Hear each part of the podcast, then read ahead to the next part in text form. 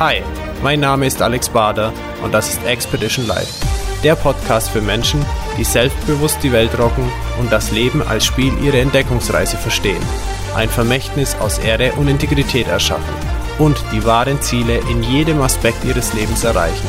Ich freue mich, dass du da bist. And once again, it's time to be inspired and discover your way of life. Herzlich willkommen zu einer weiteren Show von Expedition Live. Und äh, heute geht es nicht rein um direktes Unternehmertum, sondern es hat was mit Unternehmertum in der Zukunft zu tun, Auswirkungen und so, aber auch äh, in Bezug auf Kinder zum Thema Lernen und das Schulsystem. Und wenn wir zur Schule kommen, da habe ich bisher eher eine verhaltene Einstellung gehabt, bis ich unseren heutigen Gast kennenlernen durfte. Das hat bei mir so eine Art Paradigmenwechsel verursacht. Wieso und weshalb, das werden wir gleich rausfinden. Unser Gast ist Günter Schmalisch, er ist kommissarischer Direktor des AIG in Oettingen, Gymnasium in Oettingen und er hat vor ungefähr 15 Jahren angefangen, etwas zu verändern. Die Schule hat im Jahr 2013 den Deutschen Lehrerpreis erhalten und was die Schule heute sonst noch anders macht, würde er uns gerne erzählen. Bitte heißt mit mir herzlich willkommen Günter Schmalisch. Hallo Günter, grüß dich. Ja, hallo. Günter, lass uns doch gleich mal direkt einsteigen bei dem Gedanken äh, Schule und verhaltene Einstellung. Was ist eigentlich das Problem und gleichzeitig die Herausforderung, warum und weshalb einige oder viele Menschen negativ über das deutsche Schulsystem und Lernen hier in Deutschland denken oder sprechen? Ja, also ich denke, äh, das sind zunächst einmal die eigenen Schulerfahrungen, die oft ja nicht sehr positiv insgesamt waren. Einzelne Dinge ja, aber so insgesamt denkt äh, niemand so gerne an Schule insgesamt zurück. Da gibt's Zeugnisse und Noten und äh, alles mögliche Negative. Und man ist froh, wenn man dann raus war und auch die eigenen Kinder, endlich ist die Schulzeit vorbei und man hat den Stress mit Hausaufgaben dem Ganzen nicht mehr. Also das ist so negative Grundeinstellung. Wo kommt es her? Meiner Ansicht nach da, dass, dass unser Schulsystem ja aus dem preußischen Militärsystem herauskommt und so sind unsere Schulen, ist unser Unterricht ja leider auch baulicher Art leider immer noch äh, angeordnet. Es ist ein militärisches System dahingehend, dass vorne einer steht, der kommandiert, äh, alle sitzen in Reihe und Glied, äh, Augen geradeaus und ihr dürft reden, wenn ihr gefragt werdet. Und wenn man so Anordnungen von Klassenzimmern anschaut, bis heute hat sich da nicht allzu viel geändert. Und so geht aber Lernen nicht. Nachhaltiges, effektives Lernen, das wirklich zum, für mich immer wichtig, zum Können führt. Nicht nur Wissen. Wissen kann ich mal aneignen, muss ich gar nicht viel verstanden haben oft, aber was können heißt, ich muss es anwenden können, ich muss Probleme lösen können. Und es, man weiß ja in, in, in, in der Forschung genug jetzt, wie Lernen geht, was da passiert im Gehirn. Und äh, auch ohne Forschung, der reine Menschverstand sagt mir, dass Kinder Menschen unterschiedlich sind äh, in vielfältiger Weise. Und dass äh, das Gleiche für alle auf die gleiche Art und Weise gemacht, in der gleichen Zeit nicht funktionieren kann. Man hat sich bis heute äh, getäuscht, wenn man meint, Lernen funktioniert so, wie man es in der Schule immer gemacht hat. Ich kenne keine Studie, die mal so äh, evaluiert, was ist denn mit Schulabgängern egal welche Schulart, so Vierteljahr, halbes Jahr, was ist von acht, neun Jahren Schulzeit jetzt wirklich hier äh, noch äh, da, was können die wirklich zu Problemen verwenden. Äh, ich kenne keine, die das mal evaluiert. Ich vermute aus gutem Grund, denn da würden einem die Augen aufgehen und sagen, das, was da acht, neun Jahre investiert wurde in vielfältiger Weise, wie wenig ist denn da am Ende noch da? Man müsste doch was ändern. Mhm. Ja, das so in Kürze und, und selbst die baulichen Maßnahmen erinnern ja auch so traditionelle Schulbauten eher an Kasernen, ist ein langer Gang und rechts und links gehen Räume ab. Hm. Und äh, für alle gleich, ob jetzt fünfte Klasse oder zehnte Klasse, schaut immer gleich aus. All das hat mit effektivem Lernen, wo auch das Lernen gern äh, passiert, nichts zu tun. Und da müsste man viel ändern. So in Kürze jetzt gefasst. Okay, gut. War das die Erkenntnis, die du damals schon gehabt hast, wo du angefangen hast, es einige Veränderungen stattfinden zu lassen? Ja, also die, die, die Grunderkenntnis war, ja, es stimmt, äh, Kinder sind ja so unterschiedlich. Die vor, wenn ich 25 junge Leute vor mir habe, äh, kann ich äh, davon ausgehen, dass die alle auf dem gleichen Stand sind, alle in der gleichen emotionalen Befindlichkeit momentan und und und. Äh, und dass sie mit einer Erklärung von mir alle das verstanden haben. Das ist meine Denkstruktur, die ich jetzt hier anwende, die ich auf alle projiziere und alle müssen die gleiche dann auch äh, verwenden. Das kann so nicht funktionieren. Das war also so Grunderkenntnis, wir müssen das ändern. Äh, man, man lernt am besten, indem man anderen was erklärt. Das merkt jeder von uns. Wenn ich anderen was erklären soll, dann merke ich, habe ich selber verstanden. Wenn ich das erklären kann, habe ich es verstanden. Wenn ich es nicht erklären kann, habe ich selber noch nicht verstanden und weiß, wo ich noch einmal nachschauen muss. Und genau umgekehrt ist es aber in der Schule. Der Lehrer erklärt ständig, äh, der muss es aber eigentlich nicht lernen, der soll es ja schon können. Lernen müssen es ja die Kinder. Also muss, müssen wir die Kinder in die Lage versetzen, viel zu erklären, viel miteinander zu sprechen. Und es gibt einen schönen Film, der heißt äh, Der ganz große Traum, spielt auf 1890 so rum, wie Fußball nach Deutschland kam, aber das ist jetzt nicht so wichtig, sondern ein Geschichtslehrer, der da drin steht, ein Schüler was fragt, der antwortet, ein anderer Schüler sagt, das stimmt aber doch nicht und der Lehrer schreit, wer hat dir erlaubt, euch erlaubt, im Unterricht miteinander zu reden. Im Grunde haben wir da das Gleiche wieder. Hat sich da heute viel geändert? Dürfen Kinder im Unterricht miteinander reden oder ist es dann Schwätzen und Stören? Genau, das muss ich ändern. Also das war so die Grunderkenntnis bei mir oder dieser, dieser Schlüsselerlebnis. Ja, äh, es stimmt, Kinder sind unterschiedlich. Also kann eine Erklärung, diese Unterrichtsform, vorne stehe ich und erkläre was, so nicht funktionieren. Später kam dann auch natürlich so Dinge dazu von der Lernforschung, dass zum Lernen Bewegung gehört. Nach 20 okay. Minuten Sitzen passiert kein Lernen mehr dass zum effektiven Lernen auch eine effektive Umgebung sein muss. Äh, so wie wir auch unsere Umgebung, in der wir arbeiten, wenn es möglich ist, so einrichten, dass wir uns wohlfühlen. Und da kann es nicht sein, dass Fünftklässler sich in der, genau in der gleichen Umgebung wohlfühlen wie 16-Jährige. Das gibt es nicht. Also haben wir das auch versucht zu ändern. Also das heißt, äh, du hast die Erkenntnisse gehabt, aber jetzt sagen wir mal, die, die Schule an sich in Oettingen, die hat ja schon bestanden. Also es war ja, ja. Äh, keine neue Schule. Nein. Was waren denn so die ersten Schritte, wo du angefangen hast, was zu verändern? Ja, also ich habe mit meiner damaligen Schulleiterin dann gesprochen, die das auch sehr schnell äh, so aufgenommen hat und gesagt, wir müssen da was ändern, so kann das nicht weitergehen. Äh, und haben dann in einer Klasse äh, das äh, versucht. Ich hatte Deutsch, sie hatte Latein, das sind schon mal sehr viele Stunden. Mit dem Mathelehrer haben wir noch gesprochen, der war dann auch äh, einverstanden. Dass ich sage, wir ändern mal die Sitzordnung. Die Kinder müssen zueinander schauen, müssen miteinander sprechen, nicht alle so militärisch richt euch, ja, Augen geradeaus. Und haben verschiedenes Material in das Klasszimmer gebracht, dass der eine, der das noch, äh, noch mal üben möchte, auch Material dazu hat und äh, der andere, der damit schon zu Rande gekommen ist, weitermachen kann mit anderen Dingen, also individualisiert. Und haben das versucht in einer Klasse und es lief dann so toll, dass wir das dann Schritt für Schritt ausgebaut haben. Alles, was wir uns ausgedacht haben, erstens einmal von der Schulleitung her auch selber mitgemacht haben, damit wir wissen, ob das funktioniert. Und auch äh, nicht gleich, was heute oft ein Fehler ist, meiner Ansicht nach, dass man, äh, man baut eine Schule neu. Ich kenne einige Beispiele, so von, von ein Jahrgangsstufen wie eine neue Schule und von jetzt auf gleich versucht man alles anders zu machen. Und das ist meistens eine Überforderung aller Beteiligten. Okay. Wir haben das Schritt für Schritt mit einer Klasse, dann mit zwei Klassen, wo wir auch das Räumliche mal versucht haben, sich äh, zu begegnen. Also ich sage mal kurz, Türen auch weg, dass man sich begegnen kann, dass man sich nicht einsperrt. Dieses Lernen äh, ist ja toll und das wollen wir auch zeigen, einander äh, sich austauschen und haben das dann mit einem Jahrgang äh, dann versucht, fünfte Jahrgangsstufe und dann und so weiter, Jahrgangsstufe, Jahrgangsstufe aufgebaut. Erst einmal, um zu sehen, ob das funktioniert. Und zweitens äh, auch Kollegen, Schüler, Eltern mitzunehmen, nicht zu überfordern, sondern zunächst zu sagen, wer hat Interesse im Kollegium, wer möchte da auch mittun, wer möchte das erproben, dass man interessierte Leute hat und nicht jemand das aufzwingt. Das passiert nämlich dann auch oft, erlebe ich ja, und dann der Widerstand da ist. Und, und dann, äh, dass die, die es war unsere Hoffnung, dass die Kollegen, die da mitmachen, das sehen, wie toll das Lehrerdasein dann auch sein kann, wenn man da was verändert und diese Begeisterung dann auch ins Lehrerzimmer tragen, dass andere auch äh, dann davon angesteckt werden und mitmachen. Und so haben wir das Schritt für Schritt, Jahrgangsstufe, Jahrgangsstufe immer aufgebaut, auch zum Beispiel das Ändern der Zeiteinheiten. 45 Minuten Stunden äh, können aus der Schule weg. In 45 mhm. Minuten kann man nicht lernen. Das hat mal der Gerhard Roth, äh, der Bildungshirnforscher, gesagt, in 45 Minuten sehen Sie Ihre Kinder nie beim Lernen. Das ist ja. so. Das Lernen passiert dann daheim, in der Hausaufgabe. Also muss man andere Zeit einhalten. Auch das haben wir mit einem Jahrgang. Und dann die Erfahrung gesammelt, dann auf den nächsten Jahrgang.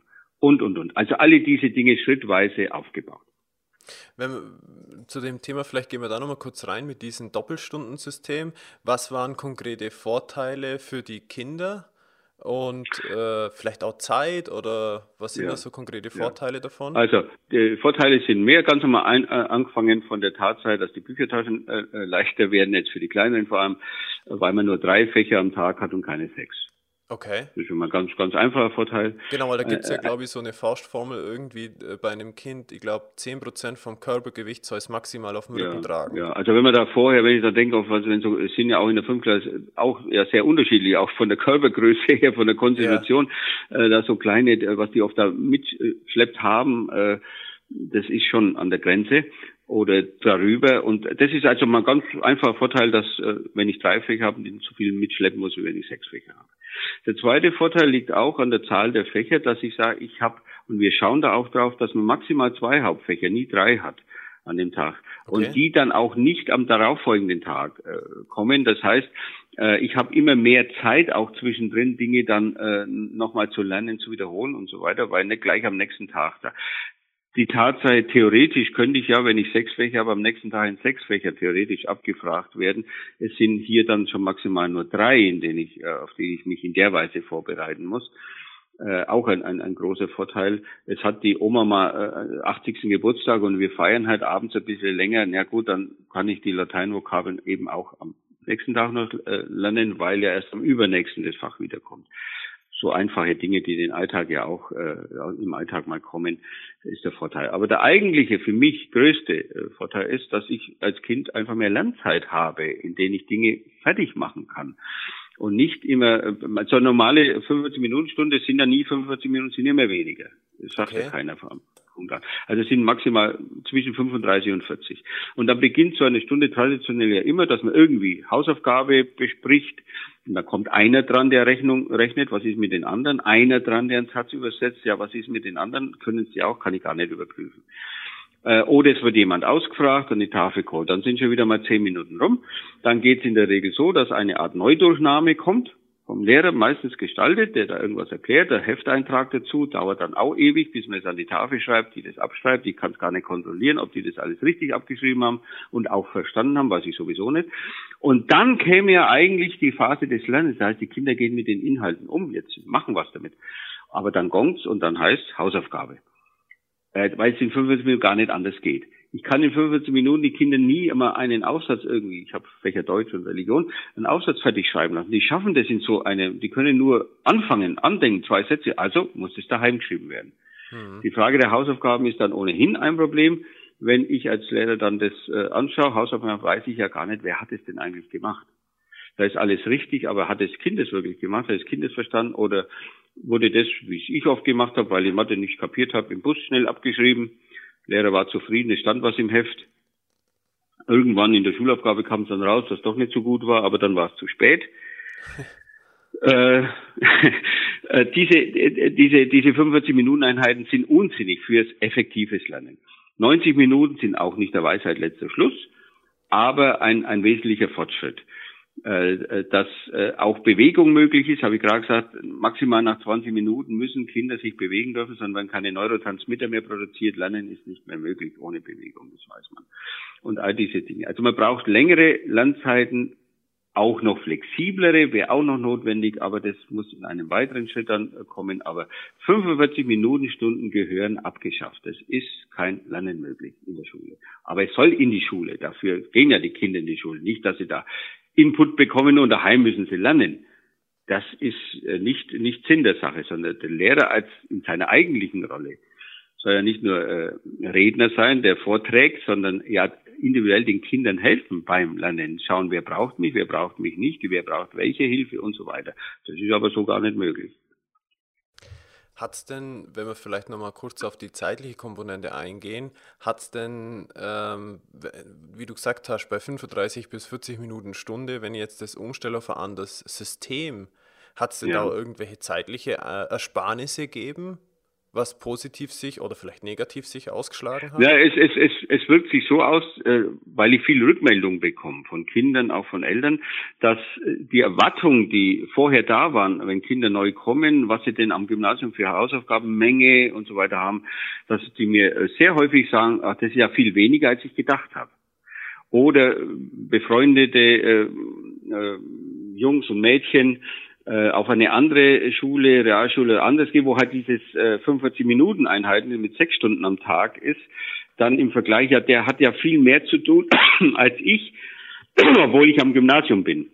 Mhm. Daheim dann, ne? Der viel mehr zu tun. Also das kriege ich sehr häufig mit, dass hier, weil man einfach mehr in der Schule fertig machen kann, nur drei Fächer am Tag hat, jetzt fünfte Klasse, äh, mehr fertig machen kann. Also die, die können ihre Übungsaufsätze hier fertig schreiben und müssen nicht daheim das dann machen, in der Regel, wenn sie die Lernzeit ausnützen. Das ist ein wichtiger Punkt, dass die Kinder lernen müssen, dass sie die Zeit hier auch ausnützen, damit sie daheim Freizeit haben. Also das ist ein deutlicher Effekt, der mir immer wieder zugetragen wird. Wenn ich das jetzt mal im Kopf so überschlage, übers Jahr gesehen, sind es ja doch einige äh, Minuten, die man sich einspart, wenn man jetzt eine Doppelstunde hat. Also im Endeffekt ja. hat man ja dann quasi pro Doppelstunde zwischen 5 und 15 Minuten mehr ja. pro Fach. Ja, ich habe das mal ausgerechnet. Also ja. wenn ich zweimal 45 Minuten habe, dann habe ich zweimal so 10 Minuten bis 10 Minuten verloren, bis ich halt da bin und bis alles sitzt und macht und tut. Und bei einer äh, Doppelstunde nur einmal. Ja? Und ich habe das mal ausgerechnet für Latein, fünfte Klasse, wie viele Stunden haben die im Jahr und so weiter. Und äh, es kommt so raus, dass ich allein durch die Doppelstunden und diese zehn Minuten, die dann einmal wegfallen, die gar nicht da sind, äh, etwa 25 Stunden mehr Unterricht habe. Also 25 Schulstunden. Äh, Schulstunden mehr dadurch mehr, dass mir diese erste Phase, die mir bei zwei bei zwei Stunden oder Latein hat dann sechs Stunden in der Woche, äh, äh, dann sechsmal zehn Minuten wegfallen würde, bis ich am Anfang immer da bin und es losgehen kann, da aber nur dreimal, also jede Woche eine halbe Stunde ist schon einmal mehr. Ja. Äh, das macht in solchen Fällen eminent bemerkbar, dass ich übers Jahr gerechnet da, also ich habe schon mal ausgerechnet, so 25, 26 Stunden mehr Unterricht habe. Allein dadurch. Ja, das, das ist nicht zweimal, weil zwei Stunden das wegfällt. Wow. Ähm, ein kurzer Schwenk rüber zur Bewegung und äh, räumliche Gestaltung. Ja. Du hast die Bewegung vom Kind ja schon genannt, jetzt wenn das da 90 Minuten in einem Fach drin ist, wie kann man sich jetzt die Räumlichkeiten heute mittlerweile in der Schule vorstellen, die das unterstützt, was du eben erwähnt hast? Ja. Ja.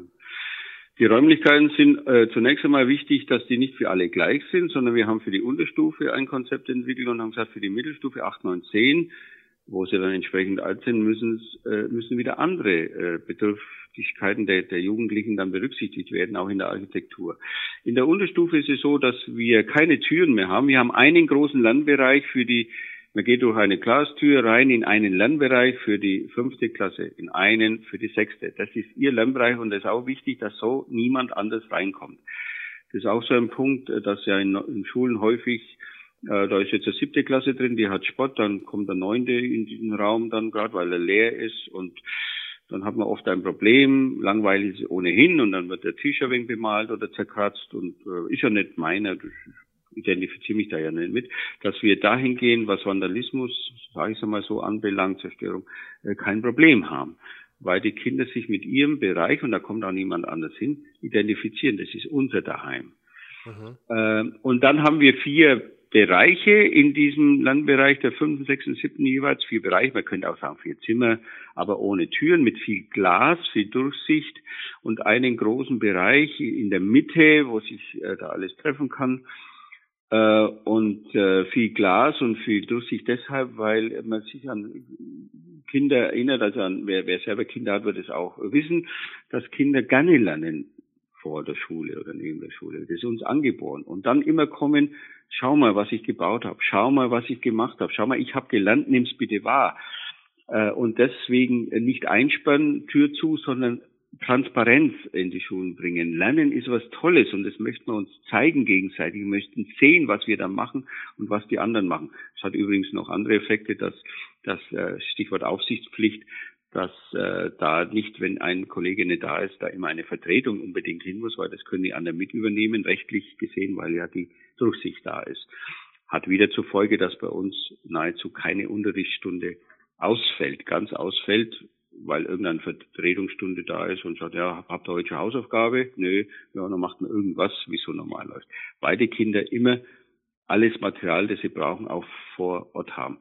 Und das hat jetzt mit der Bewegung wieder zu tun, dass das Material in diesem freien mittleren Bereich ist, außerhalb der in Anführungszeichen Räume, so dass wenn ich was brauche, aufstehen muss, ich muss es holen. Und da ist schon wieder Bewegung drin. Und die Kinder können, wenn sie selbstständig arbeiten, sich dann platzieren, wo sie wollen und wie sie wollen. Ob sie jetzt an ihrem Tisch da sitzen bleiben, der flexible Tische, so Dreieckstische, die man durch verschiedene Gruppen zusammenbauen kann. Keine grüne Tafel mehr, sondern flexible kleine Tafeln, die man verschieden hinhängen kann. Es gibt also kein Vorne und Hinten mehr im Raum. Oder ob sie jetzt rausgehen, sich da auf den Boden legen mit ihren Sachen und da machen oder auf Polster setzen. Jeder so, wie er es ihm am besten taugt, wie er sich am wohlsten fühlt und dann lernen kann. Das zur Bewegung in der, in, der, in der Mittelstufe braucht man das anders. Kein 16-Jähriger wird sich mit seinen Lateinsachen da auf den Teppichboden legen. Das ist uncool, sowas macht man da nicht. Und wir haben beobachtet, diese Altersgruppe der Pause, außerhalb des Unterrichts, wie verhalten sich die, wo bewegen sie sich, wo sitzen sie und wie. Hab Schüler gebeten, mal die äh, Plätze zu fotografieren in der Schule, die sie außerhalb des Unterrichts am liebsten aufsuchen. Und was kam raus? Immer zusammen Schüler in dieser Altersstufe, Jugendliche äh, mögen so Ecken, so Nischen, wo man sich zu zweit, zu dritt mal so zurückziehen kann und da was machen. Und das haben wir in der Architektur da eben berücksichtigt, dass das viel möglich ist. Und äh, das genau das Gleiche. Das Material ist wieder in einem so einen großen Bereich, so dass ich immer, wenn ich was brauche, Übungsmaterial aufstehen muss, kann man das holen und kann mich dann platzieren mit zwei, drei anderen, so wie ich das möchte. So jetzt äh, in kurz äh, Zusammenfassung. Hm. Und ähm, in, in dem Unterricht, kann man sich das dann noch vorstellen, gibt es da noch grüne Tafeln, so wie du das vorhin nein, oder eingangs haben, erwähnt hast? Nein, nein, nein, nein. Also es ist ja so, wenn ich so eine grüne Tafel oder diese Whiteboards, die da fest an der Wand hängen, diese modernen Dinge, die für die Kinder sehr schnell ihren Reiz verlieren und oft ja auch gar nicht so ausgenutzt werden können, wie sie denn, welche Möglichkeiten sie bieten würden, weil das die Lehrer auch wieder überfordert, sich dauernd mit diesen technischen Dingen so auseinanderzusetzen, äh, gibt immer einen lehrerzentrierten Unterricht vor. Da vorne passiert das Wichtige, dort wo das Ding hängt. Und genau das muss ja umgedreht werden. Äh, Unterricht ist für die Kinder da, Schule ist für die Kinder da und nicht für die Lehrer. Äh, wegen Lehrer bräuchte man keine Schule, sondern Schule macht man deshalb, weil Kinder kommen und die hier was machen müssen. Also muss das Ganze schülerzentriert gedacht werden. Das heißt, das ist das Wichtige. Und dann darf nicht von vornherein so ein lehrerzentrierter Platz, das, wo sie, da haben wir wieder das Gleiche, um geradeaus, alle in diese Richtung äh, sein. Wenn ein Lehrer was sagen will, dann ist es aufgrund der flexiblen Möbel äh, kein Problem, dass sich alle mal zu ihm hindrehen. Äh, aber es darf nicht von vornherein der Raum schon, egal wer da kommt, weiß sofort, wo steht der Lehrer, wo ist die grüne Tafel und so. Das darf nicht mehr sein. Das ist auch nicht mehr, wir haben keine grünen Tafeln mehr. Okay. Lass uns mal ein bisschen noch einsteigen ins Thema Lernen und auch das Thema Digitalisierung, also ja. Smartphones und ja. äh, digitales Zeitalter ist ja eigentlich mittlerweile angekommen. Wie sieht das in der Schule aus? Ja, also allgemein gesprochen, wenn ich jetzt einmal ein bisschen äh, das äh, übertrieben sagen darf, wenn ich vergleiche, was in der Welt so läuft, auch in Unternehmen, in großen Unternehmen, auch schon in kleineren, und ich mitbekomme auf einer Tagung äh, vor einigen, äh, zwei Wochen, äh, was in der Forschung auch äh, gegeben ist, äh, dann muss ich sagen, sind wir das, was du ansprichst, äh, digitales Lernen, digitale Bildung in Schulen teilweise noch in der Steinzeit. Äh, wir haben auch da schon vorausgedacht und äh, es ist so, äh, dass äh, für die Zukunft zwei, sagen wir, zwei Schlagworte äh, wichtig werden, das entscheidend äh, werden, die aber beide wieder zusammenhängen. Das ist das eine ist digitales Lernen und das zweite ist Individualisierung. Mhm. Und die, das digitale Lernen hilft eminent dabei, Lernen zu individualisieren. Diese zwei Dinge sind ganz entscheidend für die Zukunft. Diese riesigen Probleme, Herausforderungen, die auf diese Generation, die jetzt in der Schule ist, zukommen werden, die werden nicht mit angelerntem Wissen auswendig gelerntem Wissen zu, äh, zu lösen sein. Unmöglich. Es ganz andere Kompetenzen. Äh, und das ist auch ein Trugschluss in der Schule. Ich lerne äh, irgendwas und dann gebe ich es in der Schulaufgabe wieder und dann habe ich es dann irgendwann vergessen. Es wird eine Katastrophe für die Zukunft, wenn Kinder das nicht gelernt haben, Probleme zu lösen, Kompetenzen in der Teamfähigkeit sich angeeignet haben, die Lust auch äh, erfahren haben, wie toll das sein kann, wenn ich äh, mit anderen zusammen irgendwelche neue Erfahrungen mache und Probleme wirklich löse. Und dazu hilft ja unheimlich Möglichkeiten, die man ja vor 10, 15 Jahren gar noch nicht erahnen konnte, die Digitalisierung. Aber letztendlich ist es wieder eine Frage des Geldes. Mhm. Es kostet, weil ja auch die Entwicklung so schnell weitergeht, dass was ich heute anschaffe, in zwei, drei Jahren schon wieder veraltet ist. Das, das ist ein riesiges Problem, das wir in Schulen bekommen, dass in vielen Schulen ja überhaupt noch da steht irgendwo ein paar Computer rum, äh, die, die wie ich ja mal gelesen habe, dass, dass äh, von Schulen verlangt wird, es, es, die sollen Computer kaufen, die irgendwo in Unternehmen ausrangiert werden, die nicht mehr gebraucht werden, die könnten wir doch billig kriegen, äh, die könnten wir doch dann kaufen. Das ist uns auch schon angetragen worden. Das ist verheerend. Äh, wenn nicht das, was mit, wo die Kinder ohnehin im Alltag ständig mit umgehen, äh, dann in der Schule auch verwendet wird, werden wir in Kürze völlig unglaubwürdig für die Kinder werden. Also was, was, was bringt ihr mir dabei für veraltetes Zeug? Das verwendet man doch schon lange nicht mehr. Wir haben in jeder Jahrgangsstufe mindestens zehn Tablets zur Verfügung. Wir haben MacBooks zur Verfügung, damit die Kinder auch damit arbeiten können. Äh, und äh, wenn das nicht reicht und Kinder Smartphones dabei haben, dürfen die nach äh, wenn Sie sagen, Sie möchten es verwenden da und dazu, äh, dann äh, erhalten Sie Erlaubnis, dass Sie das auch verwenden, damit wir das, so weit es geht, auch, auch jedem Kind ermöglichen können. Aber viele Schulen haben das ja überhaupt noch nicht. Und wenn ich sehe, äh, diese fünf Milliarden, die jetzt für Digitalisierung äh, verwendet werden, ist das viel zu wenig insgesamt. Äh, und wenn ich sehe, ein Teil davon wird ja verwendet, dass man an Schulen WLAN bringt. Jetzt muss man mir überlegen, heute überlegt man, dass man an Schulen mal WLAN doch einrichten sollte. In jedem Café, in dem ich sitze, äh, habe ich WLAN. Bei McDonalds habe ich WLAN. Sogar in der Eisenbahn bekomme ich jetzt WLAN. Es ja. ist überall da und dort, wo man Kinder auf die Zukunft vorbereiten soll, da überlegt man, äh, jetzt müsste man doch irgendwie auch WLAN einrichten. Allein das zeigt ja schon, wie weit man zurück ist. Denn bis das jetzt alles gemacht ist, bis mal ein paar Schulen vielleicht ein paar Tablets bekommen haben, die Lehrerausbildung überhaupt nicht vorsieht, dass er den Lehrern beibringt, wie verwendet man denn das überhaupt sinnvoll? Bis da irgendwelche Ergebnisse mal gemacht wurden und auch weiter zurückgemeldet wurden und man dann vielleicht Konsequenzen draus sieht, gibt es die Tablets schon gar nicht mehr. Also ist alles, wir, ich habe eine Sorge, wir sind jetzt, wir haben ja Jahrzehnte, kann man schon fast sagen, Entwicklungen in Schulen verschlafen und sind jetzt maßlos hinterher. Aber die Entwicklung bleibt ja nicht stehen, die geht ja immer schneller weiter. So, ich weiß nicht, wie wir das in Schulen aufholen sollen, dass man irgendwann auf dem Stand ist, auf dem man eigentlich sein sollte. Ich befürchte, man wird immer noch weiter abgehängt. Und das ist eine Sorge. Okay.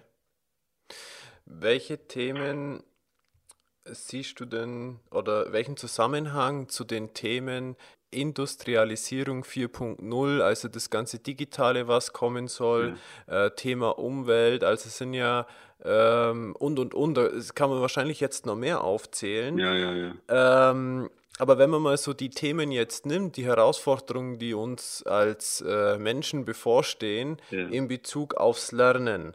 Ja. Bisher ist es ja. so, dass die Kinder ja jeder für sich lernt in der Schule. Wie kann, wie, wie kann, also für mich bedeutet das unterm Strich, ja gut, wenn jeder für sich lernt, dann löst auch jeder nur sein eigenes Problem. Ja, ja Teamfähigkeit ist eine Grundvoraussetzung. Äh, ich habe mit vielen äh, Personalchefs und so weiter schon gesprochen und ich kriege immer eine äh, mehr oder weniger die, die gleiche Aussage, dass die Probleme jetzt schon äh, so komplex sind, dass einer allein die gar nicht lesen kann im Betrieb. Ist eine, eine von Fushizo hier in Augsburg hat mir mal gesagt, äh, Personalchefin, es gibt in unserer Firma kein, äh, kein, kein Problem, das einer allein lösen kann, außer jetzt am Fließband. Aber wir lesen ja jetzt vor kurzem auch, Fließbänder werden auch in Kürze abgeschafft werden, äh, braucht man nicht mehr. Also die Berufe, das ist ja auch ein Punkt, äh, wo ich einfach mh, hm, ja, irgendwelche mechanischen Tätigkeiten, ohne viel nachzudenken, äh, erledigen muss, die werden, äh, es wird es nicht mehr allzu lang geben. Deswegen äh, brauche ich best ausgebildete Menschen, äh, die entwickeln, die Neues erschaffen und das geht nicht allein. Und wir haben riesige Herausforderungen. Äh, du hast einiges genannt. Ich nenne nur mal die Ernährungsfrage. In hm. 2040, 50 haben wir 10 Milliarden Menschen auf der Welt geht die Klimageschichte so weiter, was sie tun wird, so schnell kann man das gar nicht stoppen, werden die Meeresspiegel äh, steigen, es werden viele Bereiche überschwemmt werden, also das Land wird weniger, die Menschen werden viel mehr. Ich frage, wie kann ich die ernähren?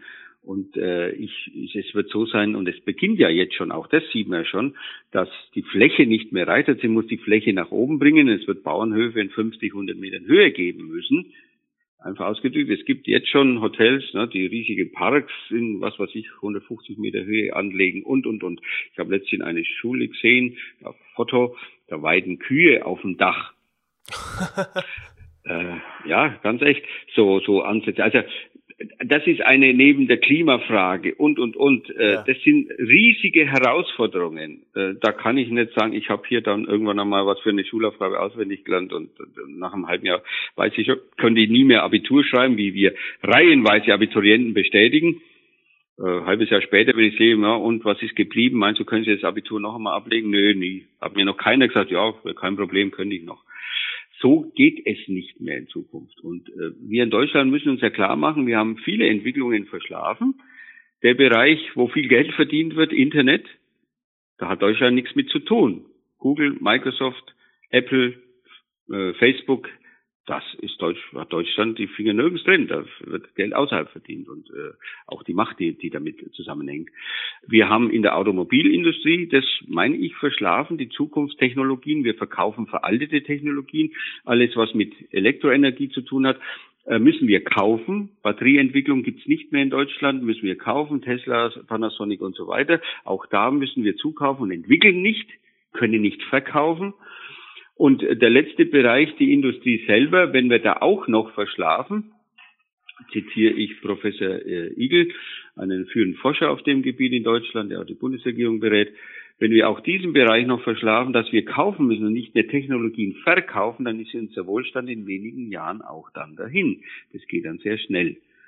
Und da äh, habe ich meine große Sorge, dass wir, und das geht nicht ohne Digitalisierung, dass wir, äh, wenn die Schulen so weiter hinten herhinken, wir das nicht mehr leisten können. Und äh, das wird gesamtgesellschaftliche Auswirkungen dann haben. Wow, also die Tragweite überhaupt mal so wirklich äh, gesagt zu bekommen, ist schon sehr, sehr eindrucksvoll, äh, weil oftmals sieht man ja dann, sagt, ah, Umweltproblem, okay, dann sieht man das ein bisschen so isoliert und äh, die Herausforderung, Industri Industrialisierung so ein bisschen is äh, isoliert, also das ist schon, dass das alles so dann Zusammenhang hat und äh, Auswirkungen dann auf den Wohlstand, ja, da kann ich mir schon vorstellen, dass man dann im Endeffekt sagen muss, hey, wir müssen was äh, da an der Wurzel auch tun, wie wir lernen, weil wir andere Denkstrukturen brauchen. Ja, ja, ja. Wir müssen die Lust am Lernen, die Lust am Problem lösen, äh, den Kindern, die sie ja eigentlich angeboren haben. Jedes Kind wird mit Neugier, mit Interesse geboren und lernt von Anfang an. Ja, ich habe äh, auch Enkelkinder, auch ein, ein kleines mit ein, gut einem Jahr. Wenn ich das sehe, was der lernt, ständig ist er am Suchen, am Entdecken, am Ausprobieren. Das ist uns angeboren. Aber in den Schulen töten wir diese Lust am Entdecken, am Neuen erforschen ab indem wir mit äh, Dingen kommen, die nicht überlegen, in welchem Alter ist welcher Inhalt interessant, wo kann ich das mit der Lebenswirklichkeit der Kinder verknüpfen. Ich nenne jetzt mal ein Beispiel aus meinem Bereich, sechste Klasse, sachlicher Brief. Äh, in der sechsten Klasse mit elf Jahren stellt kein Kind einen Antrag an ein Finanzamt oder irgendwas. Da ist es nicht, das ist wichtig, aber nicht in dieser Altersgruppe. Und wie soll ich da Interesse wecken? Das wird halt gemacht, weil es gemacht werden muss. Aber das sind ja zuhauf solche Beispiele, dass ich das nicht mit der Lebenswirklichkeit äh, der Kinder verknüpfen kann und dann wird es abgetötet. Und ich kenne kein Kind, das nicht mit Freude, mit der Schultüte äh, im Arm seinen ersten Schultag erwartet und da geht. Und letztens hat mir wieder jemand erzählt, äh, dass jetzt ein paar Monate rum sind und das Kind nicht keine Lust mehr hat, in die Schule zu gehen oder dass die Kinder dann nach einem Vierteljahr oder einem halben Jahr nur noch fragen, wann sind wieder Ferien.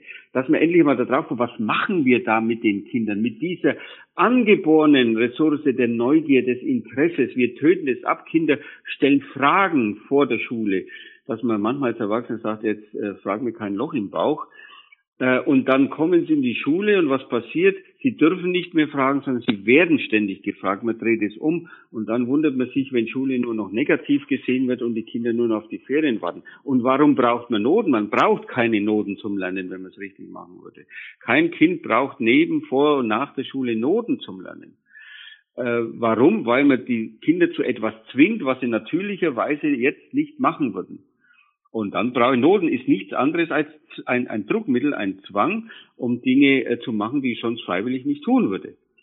Äh, wenn Kinder etwas erlebe ich ja auch, aus Interesse machen. Und wenn man das schafft, dass sie für Dinge sich interessieren, gerade auch in der Teamarbeit, und sie dürfen das dann präsentieren, auch vor Gästen, die kommen, die sie einladen dürfen, vor Eltern, vor Geschwistern, vor Nachbarn, vor Freunden. Und zeigen können, was wir herausgebracht haben und wissen, jetzt wissen wir mehr als die, die dazuhören. Wir können denen was erklären. Da kommt kein Kind und die kriegen Applaus und da kommt kein Kind hinterher. Habe ich noch nie erlebt und sagt, was war das jetzt aber für eine Note? Das ist die Lust am Lernen, die Dopamin, das äh, tolle äh, gehirneigene Substanz, die wir auch äh, angeboren haben, wenn wir sowas Tolles erleben, die, die, das Glücksgefühl, das wir haben, das jeder von uns hoffentlich auch schon mal erlebt hat das uns äh, mitteilt, ich möchte es wiedererleben, möchte es wieder haben. Das schaffen wir nicht durch Noten und durch langweiligen Undisziplinen, die mit meinem Leben nichts zu tun haben. Und da müssen wir endlich umdenken. Wie gestaltet man Lehrpläne so, äh, neben Unterricht überhaupt, aber auch so, dass wir das altersgerecht, kind, jugendlich gerecht, dass wir die Lebenswirklichkeit der Kinder aufgreifen und nicht als Erwachsene immer denken, aus unserer Perspektive, aus unserer Sicht, was ist aus meiner Sicht wichtig und das knallt man irgendwo hin und nicht aus Kindersicht. Sogar der Herr Hetty sagt es, man muss Schule aus Sicht der Kinder denken. Und mein Lieblingssatz, dass ich den ja auch loswerde, nicht, dass ich ihn auch vergesse, ist äh, von einem äh, amerikanischen Pädagogen, äh, der gesagt hat, wir äh, müssen aufhören, Kinder schulgerecht zu machen, sondern wir müssen Schulen kindgerecht machen. Das ist mein Leitmotiv. Mhm. Ich bin jetzt gedanklich so ein bisschen, ähm, ähm, bei, mir geht es jetzt ganz schön ab gedanklich und äh, versuche das alles zusammenzubringen, äh, weil das ja auch viele, viele Herausforderungen sind, wie man das Ganze jetzt umsetzt und so. Kennst du denn Beispiele, vielleicht auch im Ausland, du hast es gerade auch amerikanischen Leitsatz genannt oder so, wo sowas schon stattfindet, auch dass äh, so digitale Medien für die Individualisierung genutzt werden oder keine Ahnung, äh, ja. Äh, also ja. auch im, im Hinblick ja. auch auf Fachkräfte, wenn wir sagen, wir müssen auch gucken, dass Kinder so ähm, ausgebildet äh, werden oder äh, die Möglichkeit haben zu lernen, dass es später in einem Berufsleben Anwendung findet. Also äh, konkrete Frage, A, kennst du Möglichkeiten von der Digitalisierung her, wo das eingesetzt wird in Schulen und welche Auswirkungen hat es später bei Unternehmen? Ja, also, äh, weil du gerade Amerika, an, Amerika ansprichst, es gibt da äh, Beispiele, die ich vor kurzem erfahren habe. Äh, die, die Individualisierung mit Zusammenhang mit Digitalisierung, digitaler Bildung, äh, die eigentlich jeder von uns, der jetzt da auch zuhört und mal sich nachfragt, jeder von uns auch schon genutzt hat. Äh, wenn ich irgendein Problem habe, ich habe letztens äh, Roststellen bei meinem Auto entfernen wollen, wie macht man das am besten? Was machen wir dann? Wir schauen bei YouTube nach, ob da nicht ein Video drin ist, wo mir das jemand zeigt. Hm. In vielfältiger Weise. Hat wahrscheinlich jeder auch schon einmal gemacht oder wird es in Kürze auch mal machen. Also wir nutzen hier auch schon die digitalen Möglichkeiten, um speziell ein Problem, das ich habe, das jetzt auftritt, äh, da eine Lösung zu fahren. Und ähm, ein schöner Satz ist, den letzten Körper, einen Lehrer kann man nicht zurückspulen. Das heißt, wenn ich vorne stehe und den Kindern was erkläre, das hören sie, dann ist gut. Aber wir haben doch heute schon so viele Möglichkeiten, dass gerade auch äh, Jugendliche bei YouTube oder auf anderen Plattformen Erklärvideos für irgendwelche Einzelprobleme äh, da reinstellen. Einer tollen Art und Weise gibt's ganz klar. So gut könnte ich das als Erwachsener nie machen. Äh, dass wir das was so langweilig ist und nicht individualisierbar ist, dass ich vorne stehe, für alle was erkläre, aus den Schulen rausbringen, diese Phasen, und dass ich als Lehrer dafür da bin, was eigentlich meine Aufgabe ist, dass ich dem Kind helfe, das mich braucht und das mich nicht braucht, das nicht stört beim Lernen. Und diese Phasen geht auf die Art und Weise wunderbar. Äh, und es gibt schon, dass die Kinder sich anhören, was sie erklärt bekommen, zurückspulen können, das nochmal hören können, wo sie es hören wollen, ansehen wollen, wann sie das machen wollen, so oft sie wollen. Das ist in der Schule nicht möglich. Das geht aber. Ein Beispiel einer amerikanischen Schule, ähm, die ziemlich schlecht in den Durchschnitten immer war. Also okay. bei den schlechtesten Schulen noch mit unten dran. Und der Schulleiter hat gesagt, es geht so nicht weiter, hat sich mit einer Computerfirma zusammengetan, die erkannte, ob man da nicht Lösungen, und jetzt ein Beispiel Mathematik, dann haben die äh, 10.000 Einheiten sich einmal rausgesucht, diese Firma äh, aus der Mathematik, was man denn da so lernen muss, haben das digitalisiert und äh, versucht, da äh, eigene Programme zu entwickeln. Und dann haben die das in der Schule gemacht. Die Kinder haben äh, Tablets oder Smartphones, digitale Geräte gehabt und konnten sich diese Einheiten anschauen, lernen, üben, machen und tun. Und ein zentraler Rechner, hat jede Nacht 10.000 Schüler, das hat nicht nur die Schule gemacht, sondern viele andere auch, äh, 10.000 Schüler äh, Aktivitäten in der Nacht berechnet, gemacht und getan. Und wenn die Kinder in der Früh in die Schule kamen, haben sie auf einem großen Bildschirm gesehen, was der Rechner jetzt als weitere Aufgabe oder als Wiederholung oder als Aufgabe für ein Teamgespräch, eine Diskussion ihnen empfiehlt.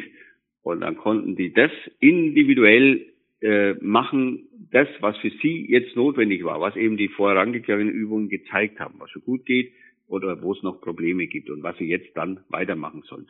Und es ein Lehrer, der da war, der Probleme besprechen konnte, der rumging, schaut, wer hat eine Frage noch extra oder ein technisches Problem oder oder.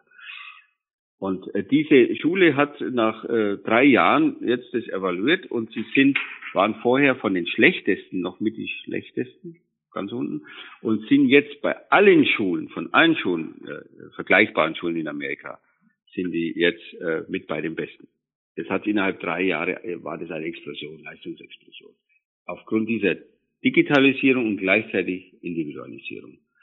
Und äh, derart ist auch mein Bestreben, dass wir möglichst schnell äh, auch äh, das Lehrerverhalten, Lehrerbild ändern. Nicht, dass der Lehrer weniger wert wird, sondern im Gegenteil für den einzelnen Schüler viel mehr wert wird und wichtig wird. Das wird ja oft so vor den Lehrern äh, gesehen, oh, da bin ich ja nicht mehr wichtig und, und äh, meine Lehrerrolle wird, ich werde da nach hinten gedrängt. Im Gegenteil, für das Einzelkind werde ich wesentlich wertvoller und wichtiger, indem ich die Aufgabe, für die ich eigentlich ja da bin, äh, meine ich, wahrnehmen kann, das eigene Kind beraten, helfen und eben auch Kinder, die mich jetzt nicht brauchen, nicht langweile mit irgendwas, was sie eh schon können. Also so, dass diese Individualisierung ein ganz entscheidender Punkt ist, aber entscheidend genauso wichtig wäre, dass man es endlich in die Lehrerausbildung auch reinbringt. Hm. Denn kein, kein, auch das, was wir machen, hat kein Lehrer so gelernt. Wenn ich sehe, wie Lehrproben ablaufen heute noch, das ist eine Katastrophe für das, was Zukunft notwendig macht. Das sind wir immer noch 1890, da, da, da hat sich noch nichts geändert von den Formen. Also quasi vom Lehrer, der unterrichtet vorne, hin ja. zum Berater oder zum Richtig. Coach. Ja, ja, wenn man so nennen will, ja. Okay. Zum individuellen äh, Berater. Ja, welche Auswirkungen hat es aufs Berufsleben? Ich meine, äh, bei uns ist ja gang und gäbe, dass man dann die Bewerbung schreibt mit einem Zeugnis. Ja? Äh, Unternehmen werden ja bei beiden, die, die interessiert es ja manchmal schon gar nicht mehr, welche Noten das man dann überhaupt hat. So richtig so, ja. Weil man Noten sagt, wer immer noch glaubt, Noten sagen was aus, der täuscht sich. Äh, ich sage Beispiel aus meinem Erleben, wenn ich fünfte Klasse in Deutsch unterrichte, die haben ja alle in der Regel eins und zwei im Übertrittszeugnis. Das, wenn ich, wenn Noten was aussagen würden, dann müsste ich davon ausgehen können, dass die alle nahezu am gleichen Stand sind. Und wenn ich die am Anfang des Schuljahrs dann eine kleine Geschichte, kleine Erzählung schreiben lasse, um mal das zu sehen, äh, und das benoten würde, konjunktiv würde, weil man es ja nicht macht, mhm. hätte ich von eins bis sechs alles dabei. Ich habe Kinder dabei und es jedes Jahr das Gleiche. Die schreiben zwei, drei Sätze und ich weiß als Leser gar nicht, was die mir eigentlich sagen wollen. Ich habe Kinder dabei, äh, da weiß ich am Rand nicht mehr, wo ich äh, noch anmerken soll, äh, Rechtschreibfehler, Grammatik etc.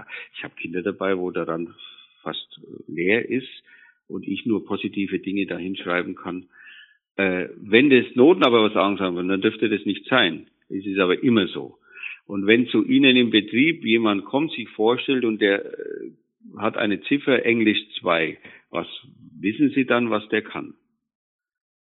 Man weiß nichts. Und wenn zwei Bewerber kommen aus verschiedenen äh, Schulen ähm, und die haben beide Englisch 2, dann wird jeder schon, der das mal erlebt und gemacht hat, doch bestätigen können, dass die bei beiden nicht das Gleiche können.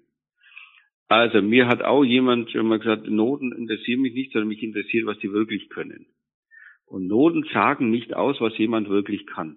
Gerade auch äh, sowas wie Teamfähigkeit, was so eminent wichtig ist, kann ich auch präsentieren, kann ich reden vor anderen, wird in den Noten überhaupt nicht abgebildet, weil das nicht geprüft wird, zum Beispiel auch beim Abitur. Spielt überhaupt keine Rolle. Man müsste auch die Prüfungsverfahren längst ändern, dass auch ganz andere Kompetenzen, die so wichtig sind, auch geprüft werden, um zu zeigen, ist, ist das auch gekonnt. Ich kenne Schüler, die haben 1,0, 1,1, aber, aber sich hinstellen vor anderen und was erzählen, das würden die nie können. Die würden einen hochroten Kopf kriegen und würden keinen Ton rausbringen. Hm. Ja, nützt das dann wirklich was? Und ich kann ein Beispiel noch erzählen, das mir auch, äh, ich auch da gehört und erfahren habe, auch aus Amerika. Oder den Google-Personalchef zitieren, der längst sagt, Noten interessieren nicht. Äh, sondern äh, das, was Leute wirklich können, muss, muss, man, muss man sehen. Und äh, wie prüfen das, die das oder wie finden die dann das? ich möchte ein, ein, ein für mich fast schon Extrembeispiel nennen. Äh, die Firma AXA in Deutschland, habe ich gehört, macht das schon, aber auch viele in Amerika mittlerweile, dass, ähm, und das wird zu uns überschwappen, dass eine Firma äh, NAC, Knack auf, auf Deutsch geschrieben, äh, behauptet, wenn ich eine Stelle zu vergeben habe äh, und das Stellenprofil Ihnen nenne, Sie ein Computerspiel entwickeln, programmieren und wenn die Bewerber das 20 Minuten spielen, können die mir sagen, welche Bewerber geeignet sind. Ich brauche kein Zeugnis, ich brauche keinen Lebenslauf, ich brauche kein gar nichts. Und es hat jemand einmal einer großen Firma gesagt, ich, ich teste das mal, ob das stimmt und hat ihnen gesagt, ich habe hier 700 Bewerber gehabt, das, das äh, und, und ihr wisst jetzt nicht, welche erfolgreich waren und welche nicht. Und die haben dieses Computerspiel dann durch Stellenprofil genannt gewollt, haben das aber von den Bewerbern gar nichts, nicht männlich, nicht weiblich, keine Information. Und die äh, haben gesagt, so und ihr, wenn das stimmt mit eurem Computerspiel, lasst es spielen und ihr sagt mir dann von diesen 700, wer erfolgreich war. Und die haben das gemacht und sie konnten diese 472 genau identifizieren, auf die Person genau, die erfolgreich war ohne irgendwas sonst zu wissen. Phänomenal. Äh, aber äh, da steht einiges auf dem Kopf. Und äh, es ist auch so, dass die größte amerikanische Universität bei Studenten Daten sammelt. Wie oft sind die in der Bibliothek und, und, und. Und äh, da es schon so ist, dass äh, am Anfang dann äh, nach einiger Zeit ein Student ein, ein Profil äh, bekommt, wo ihm deutlich gemacht wird, ähm, durch Computerauswertung, pass auf, den Studiengang hast du nur 14 Prozent Chance, dass du den schaffst. Äh, und den anderen, wähl lieber das, da hast du äh, 85 Prozent Chance, dass du das schaffst. Also wenn du zu den 14 von 100 können willst, die das erste schaffen, dann musst du aber gewaltig dich anstrengen.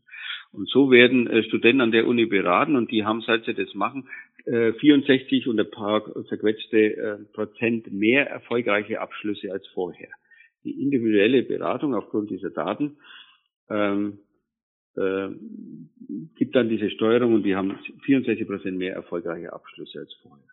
Also da tut sich eine Menge und äh, all dieses zeigt äh, deutlich, dass dieses veraltete Nodensystem nichts aussagt. Ich sage ja nochmal, woher kommt dieses Nodensystem? Das kommt, ist ein Zwangsmittel, weil man Kinder was machen lässt, was sie freiwillig nicht tun würden. Es hat auch immer ein bekannter äh, Forscher äh, in einem Vortrag der so gesagt, stellen Sie sich mal vor, Sie äh, nehmen alles, was Schule so, Noten und, und Klassenzimmer und Lehrer und so alles weg und lassen nur in einem Raum sind nur die Inhalte dessen, was in der Schule gelernt werden soll.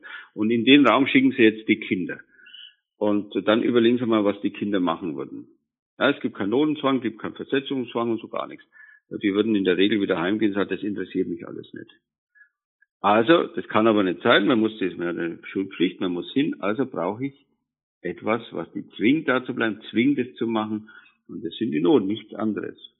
Und das ist so äh, im kollektiven Bewusstsein drin, dass das notwendig ist, weil es der Urgroßvater und die Urgroßmutter und der Großvater und die Eltern und ich selber erlebt habe, also muss es so sein. Und wir denken viel zu wenig darüber nach, muss Schule immer so sein, wie es schon immer war. Nur weil es schon immer so war. Ja. Sondern äh, mal darüber nachdenken, wäre es nicht sinnvoll. Äh, es ist kein Argument, kein positives sagen, äh, etwas ist gut, weil es immer schon so war. Das heißt noch lange nicht, dass es gut ist. Und darüber wird zu wenig nachgedacht. Wir kommen so langsam zu, zum Ende, Günther. Hast du vielleicht nur ein, zwei oder drei äh, gute Tipps für Eltern, wie sie ihre Kinder unterstützen können, ähm, um hier das Denken, in, also ich kann mir vorstellen, das Denken in sich selber muss man ja auch verändern, weil man ist es ja bisher ja, anders gewohnt. Richtig, richtig. Ja, das ist natürlich schwierig, auf die schnell so, so Ratschläge zu geben, das, das für alle funktioniert, weil ja wieder jedes Kind haben wir ja gar gehabt. Genau. Ein, eine individuelle Person ist auch jede Lebenswirklichkeit in den Familien äh, ja eigen ist, die Eltern eigene Personen sind. Aber äh, das Allerwichtigste, das Allerwichtigste, was mir auch oft gesagt wurde und äh, ich auch richtig empfinde für Lehrer, aber auch für Eltern, was in, beim Lernen, in der Bildung wichtig ist, schaffen Sie Erfolgserlebnisse. Schaffen Sie Erfolgserlebnisse. Ein Kind, das immer nur Misserfolg hat, äh, und, und äh, ihm deutlich gemacht wird, was es nicht kann, das wird irgendwann wirklich kapitulieren, keine Lust mehr haben. Sondern äh, schaffen Sie Erfolgserlebnisse. Und ich sage den Eltern auch, Sie auf, wenn wir jetzt bei Noten sind, wenn Ihr Kind eine 5 hat und hat das nächste Mal eine 4 minus, dann machen Sie ein Fest. Und es wäre fatal, dann zu sagen, was, jetzt habe ich gedacht, du hast äh, vielleicht doch diesmal eine 3 geschafft, wieder bloß ein 4 minus. Das wäre fatal. Jeder Fortschritt, und sei er noch so klein, muss als Fortschritt dem Kind klar gemacht werden.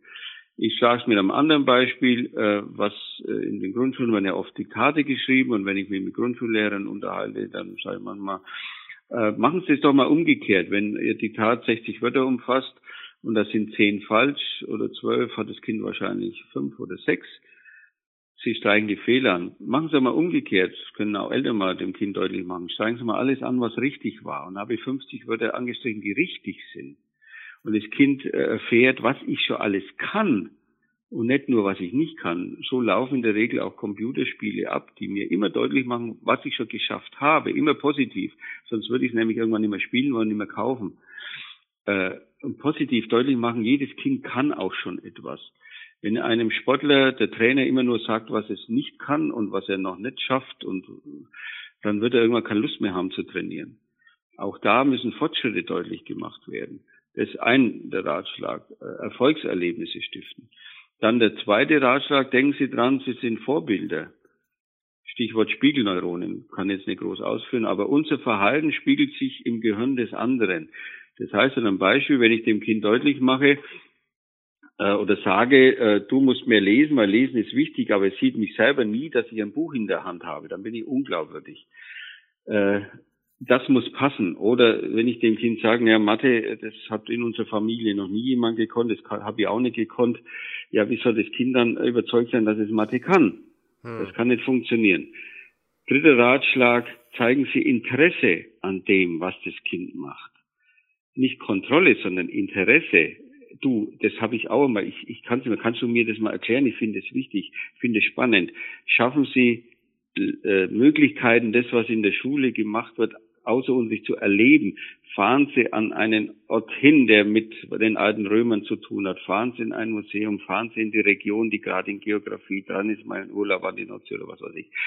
Äh, damit das einen Zusammenhang mit der Lebenswirklichkeit äh, findet, das in der Schule so nicht möglich ist das in, in Kürze zwei, drei so Ratschläge, die, die jeder beherzigen kann. Vieles andere wäre dann wirklich auch wieder individuell. Und so ein Patentrezept gibt's leider auch nicht. Das habe auch ich nicht, sonst wäre ich wahrscheinlich ein reicher Mensch. ja, super. Also äh, vielen Dank dafür. Günter, wie können sich die Menschen mit dir äh, kontakten, mit dir in Kontakt treten? Und äh, zweitens, gibt es über dich weitere Materialien, wo man was nachschauen, nachlesen kann? Buchempfehlungen, ja, sowas ja. in die Richtung? Also es gibt ein Buch, da steht zusammengefasst äh, auch das, was wir hier machen, warum wir es hier so machen, von mir drin. Das heißt, heißt Deutschland eine Lehrer. Okay, das nehme ich mit in die Shownotes, jawohl. Christine Eichel die Verfasserin, die mit mir ein vierstündiges Interview mal geführt hat und das dann äh, da auch äh, verfasst hat. Da ist ein Kapitel drin und interessant äh, davor, davor ist ein Kapitel über äh, die äh, Forschungen der, äh, der Gehirnforschung zum Lernen und äh, das passt dann gut zusammen. Also da wäre zum Nachlesen was drin. Ansonsten, wenn man bei YouTube meinen Namen eingibt, äh, kommen einige Videos die äh, bei Vorträgen oder Diskussionen äh, gemacht wurden, da kann man dann auch finden, wo ich das noch einmal versuche deutlich zu machen, äh, was ich jetzt hier auch in, in relativer Kürze äh, erzählt habe. Okay. Und mit mir in Kontakt treten ja. kann man ganz einfach. Ich habe E-Mail-Adresse schmalisch, mein Name und dann Ed und dann zusammengeschrieben Gymnasium Oettingen, das ist ein Wort oe-t, gymnasiumoettingen.de, das wäre die einfachste Möglichkeit. Okay, wunderbar. Ja, ich danke dir für den offenen und äh, sehr direkten, konkreten äh, Einblick in die Schule äh, durch dich als Person. Äh, deine, Eigentlich muss man sehen, und, und, und zwar nicht nur die Räume leer, sondern die Kinder. Gestern Abend hatte ich Elternseminar und da hat mich ein Vater angesprochen, der, das freut mich dann, der sagt, ich habe meinem Buben letztlich noch was bringen müssen. Und wenn ich da komme und da reingehe und sehe, wie diese Kinder arbeiten, da geht mir das Herz auf. Also ich mir auch. Solche Bestätigungen, äh, wo ja auch nichts inszeniert worden ist, weil jemand kommt, sondern das der Alltag ist, das muss man ersehen, muss erleben, was möglich ist. Das klappt auch nicht immer und es gibt auch Schwierigkeiten, aber in vielen Situationen oder wenn Kinder sagen, was ist heute die Zeit schon rum, ist das jetzt schon wieder vorbei, äh, und dann freut's mich, weil ich denke, na, denen war es jetzt nicht langweilig. Äh, wenn einem die Zeit schnell vergeht, dann war es nicht langweilig. Äh, das muss man eigentlich erleben und damit man sieht, dass Schule auch anders sein kann. Bei allen Schwächen, die auch unser Vorgehen noch hat und auch äh, wir sind eine staatliche Schule, können uns die Lehrer nicht aussuchen und Lehrer haben das, wie gesagt, auch nicht gelernt und auch Lehrer sind individuelle Persönlichkeiten. Der eine hat da seine Stärken, der andere da. Aber insgesamt ist es so ein tolles Miteinander und eine tolle Atmosphäre, die ich nicht mehr missen möchte. Ich bereue jedes Jahr, in dem ich es früher auch anders gemacht habe. Ja, herzlichen Dank auf jeden Fall, Günter. Ich hoffe, dass das nicht nur Eltern äh, hier jetzt erreicht, sondern vielleicht auch den ein oder anderen Lehrer, der dann darauf aufmerksam wird und vielleicht äh, sich da etwas bewusster annimmt und einmal äh, über den Tellerrand hinausdenkt ja, und sagt, hey, was hat mein Tun für die Zukunft äh, für Auswirkungen? Ja, und wir lernen ja immer alle, auch in Unternehmen wird ja ausgebildet und weiter geht es ums Lernen und das, wie Lernen funktioniert, ist, ist egal, das funktioniert immer gleich mit Interesse, Neugier, individualisiert und, und, und. Bewegung notwendig. Das ist für Kinder genauso wie für Erwachsene spielt alles keine Rolle. Das ist immer gleich. Insofern ist das eigentlich für jeden interessant privat, weil ich auch immer Lerner bin als Unternehmer, weil ich immer Menschen in meiner Firma habe, die lernen müssen, äh, ausgebildet werden müssen. Insofern ist das Thema übergreifend, hat nicht nur mit Schule zu tun. Ja, also vielleicht auch an der Stelle nochmal ähm, ein, ein kleines Wort als Dankeschön an dich, weil ich glaube, dass es wenige äh, Schulleiter gibt, die so den, den Unternehmer und die Unternehmen äh, im Fokus haben. Da, da überhaupt Gedanken dafür zu haben. Und ich denke, das ist was ganz Wichtiges. Ja, ich, ich, ich profitiere da sehr viel davon, von Gesprächen oder auch Tagungen, wenn ich da bin, wo eben diese Welt, diese Unternehmensarbeitswelt dort, wo unsere Kinder, Jugendliche ja hin sollen, äh, wenn ich das erleben darf, erfahren darf, Gespräche führen darf, das ist für mich unheimlich bereichernd, das möchte ich nicht missen. Super. Herzlichen Dank, dir einen schönen Tag. Ja, herzlich gerne. Und äh, bis bald. Ja, allen Zuhörern gute Zeit. Bis Danke. bald. Ciao.